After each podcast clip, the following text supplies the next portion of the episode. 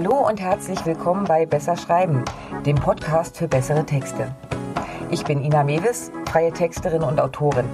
Hier im Podcast zeige ich dir Tipps und Tricks, wie du deine Schreibe auf Vordermann bringst und so Texte ablieferst, die tatsächlich etwas erreichen.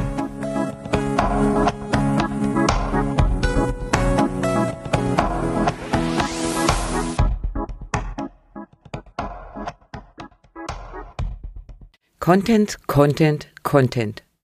Im Marketing geht gerade nichts über Inhalte, die erstmal Vertrauen aufbauen, statt direkt zu verkaufen. Damit du aber keine Textwüste ablieferst, die eh keiner liest, habe ich dir in dieser Folge mal verschiedene Arten zusammengesammelt, wie du deinen Beitrag aufziehen kannst.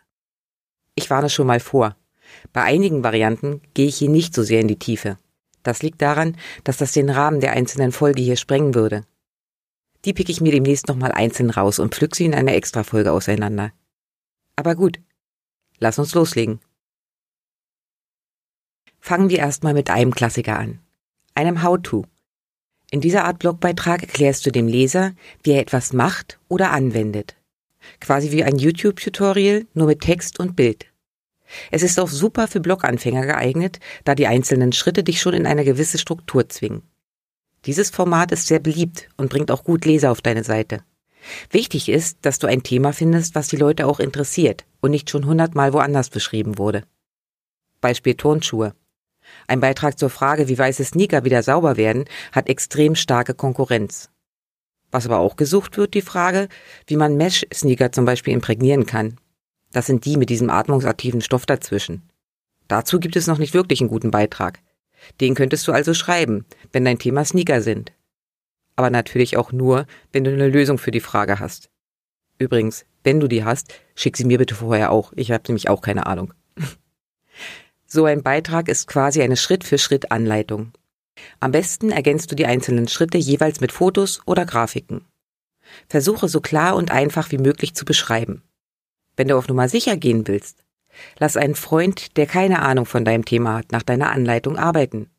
Kommt er damit klar, ist die Chance hoch, dass zumindest ein Teil deiner Leser versteht, worum es geht. Der Blick hinter die Kulissen. Hier nimmst du den Leser mit in deine Welt, in dein Unternehmen. Du stellst zum Beispiel den Bürohund vor und erzählst, warum du ihn aus dem rumänischen Tierheim geholt hast. Oder du zeigst, wie viele Arbeitsschritte es eigentlich sind, bis dein handgenähter Sneaker tatsächlich fertig ist wie viele Teile es braucht und wie viel Zeit. Beim Blick hinter die Kulissen geht es darum, dem Leser das Gefühl zu geben, besondere Informationen zu erhalten. Er ist dein Kumpel und nur deshalb bringst du ihm so viel Vertrauen entgegen. Coole Sache, fühlt er sich gleich ein bisschen besonders und belohnt das Ganze mit dem Gleichen. Mit Vertrauen. Die Liste. Ich habe keine Ahnung, warum wir Menschen Listen so sehr lieben. Wenn ich morgens auf meine To-Do-Liste schaue, wird mir auch eher schlecht, als dass ich jubel. Trotzdem ziehen Listen immer wieder. Die Überschrift Sieben Tools, die du jetzt im Homeoffice unbedingt probieren musst, garantiert dir eigentlich schon Klicks. Auflisten kannst du eigentlich alles. Deine Lieblingsrestaurants, Filmklassiker, Sportübungen für den Bauch, die neuen effektivsten und so weiter. Je mehr Punkte du für deine Liste zusammenbekommst, umso weniger schreibst du zu jedem Einzelnen. Wenn du bei 100 angelangt bist, reicht eigentlich schon der Punkt selbst und dann vielleicht noch ein kurzer Satz. Hast du aber nur die besten drei Bauchmuskelübungen zusammen, solltest du die jeweils einzeln beschreiben und erklären, warum du denkst, dass das die besten sind. Kleiner Tipp vom Profi. Nimm die Zahl mit in die Überschrift. Das zieht. Und noch etwas. Warum auch immer. Listen mit einer ungeraden Anzahl von Punkten sind uns irgendwie angenehmer. Also lieber sieben oder neun Käsekuchenrezepte anstatt von acht. Ratgeberartikel. Vielleicht kennst du diese Art Artikel noch von früher aus der Fernsehzeitschrift.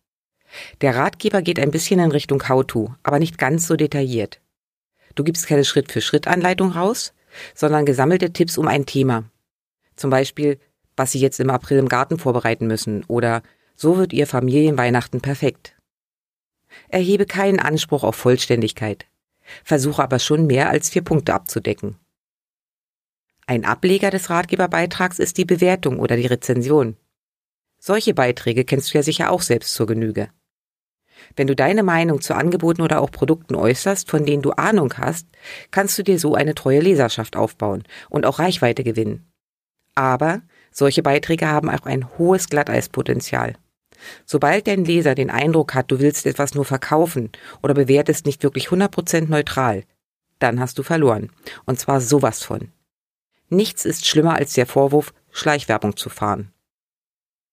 Was allerdings schon geht, wenn du durch eine Kooperation oder wie auch immer tatsächlich in gewisser Weise Werbung fährst, dann mach das einfach sichtbar. Zum einen bist du rechtlich dazu verpflichtet, aber auch deine Leser sind dann zufrieden und fühlen sich nicht verarscht.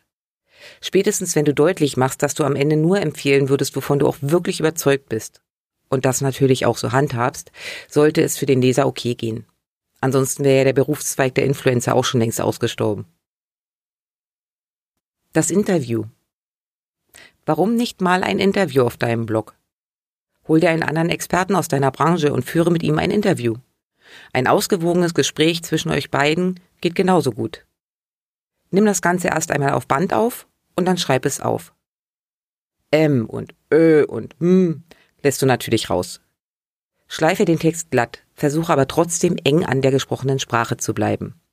So wirkt das Ganze dann nämlich authentischer. Um Stress zu vermeiden, würde ich an deiner Stelle den Text zum letzten inhaltlichen Check auch nochmal an meinen Interviewpartner geben und dann nichts wie rauf auf deine Seite. Eine Case Study oder ein Fallbeispiel ist schön, um deinen Lesern zu zeigen, wie du arbeitest.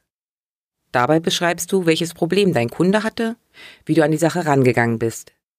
Wenn es dabei Rückschläge gab, umso besser. Ich sag nur Storytelling. Und wie du dann am Ende die perfekte Lösung gefunden hast. Wenn dein Kunde lieber anonym bleiben will, ist das okay. Kannst du so einen Beitrag aber auch noch mit einer Kundenstimme verbinden, ist das perfekt. Das ist die ideale Werbung für dich. Weniger inhaltlich, sondern mehr vom Aufbau unterscheidet man noch zwei weitere Beitragsarten. Einmal den Evergreen Content und den Pillar Content. Beide können massive Ranking Booster für deine Seite sein. Die erfordern aber auch einiges an Arbeit und an Wissen. Beim Evergreen Content erstellst du, wie der Name schon sagt, einen Evergreen. Ein Beitrag, der auch in zehn Jahren idealerweise noch aktuell und interessant für deine Leser sein könnte. Pillar Content ist eine Beitragsart, die sehr hilfreich ist, um ein bestimmtes größeres Thema von allen Seiten zu beleuchten. Dort erstellst du einen Grundbeitrag, in dem du viele Aspekte schon mal anreißt und von dort aus werden dann weitere Beiträge geschrieben und verlinkt. Klingt kompliziert? Wäre jetzt hier auch definitiv zu viel. Da steigen wir in anderen Mal wieder ein. Es gibt natürlich auch ganz normale beschreibende Beiträge, Artikel und Co. Aber die kennst du wahrscheinlich eh schon. Ich wollte dir noch ein paar andere Formate näher bringen. Versuche ruhig auch mal andere Formate als die, die du immer schreibst. So bringst du etwas Abwechslung in deinem Blog. Und du kannst ausprobieren, welche Variante deinen Lesern am besten gefällt. Und die nimmst du dann eben öfter auf. Übrigens, wenn du immer wieder überlegst, welche Themen du hervorkramen sollst. Auf meiner Seite gibt es aktuell mein Workbook mit 25 Content-Ideen für das ganze Jahr. Das Einzige, was ich dir davor abknüpfe, ist dein Einverständnis, dich mit meinen Massen von Werbung zubomben zu dürfen. Nein, Scherz. Ich möchte dich gerne im Austausch in meinen Newsletter aufnehmen und dir so noch mehr Infos rund um diesen Podcast und um das Thema besser schreiben zukommen lassen. Das Abmelden geht natürlich jederzeit und ohne Probleme. So, das war's für heute von mir. Wenn es dir gefallen hat, lass mir gerne ein Like da. Kommentare und Anregungen sind natürlich auch herzlich willkommen. Den Blogbeitrag zum heutigen Thema, Links und Arbeitsmaterialien findest du wie immer auf meiner Webseite www.besserschreiben.online. Und wenn du in Zukunft keine Folge verpassen willst, abonniere doch einfach meinen Kanal. Na dann, mach's gut und bis die Tage.